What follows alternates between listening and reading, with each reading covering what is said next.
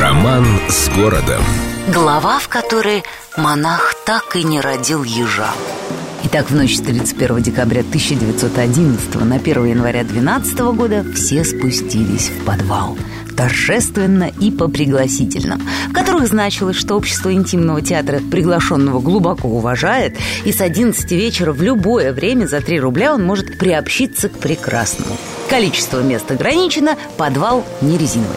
Словом, началось. К открытию сочинили гимны Всеволод Князев и сам Алексей Николаевич Толстой, который вообще принимал активное участие в организации «Бродячей собаки». Именно он сочинил первый пункт ее устава, который гласил, что никто никогда не получает никаких гонораров. Все работают безвозмездно, то есть даром.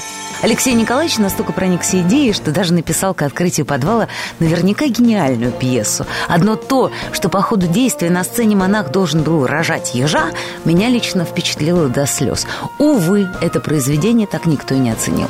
Не надо такую ерунду показывать столь блестящему обществу. В последний момент решил Толстой, что очень и очень жаль.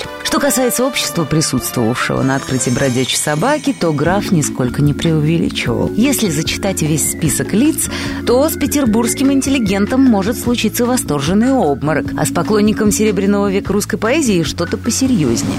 Словом, ровно сто лет тому, в новогоднюю ночь в подвале на углу Михайловской площади гением был каждый второй, талантом каждый первый. С любовью к Петербургу. Эльдо радио.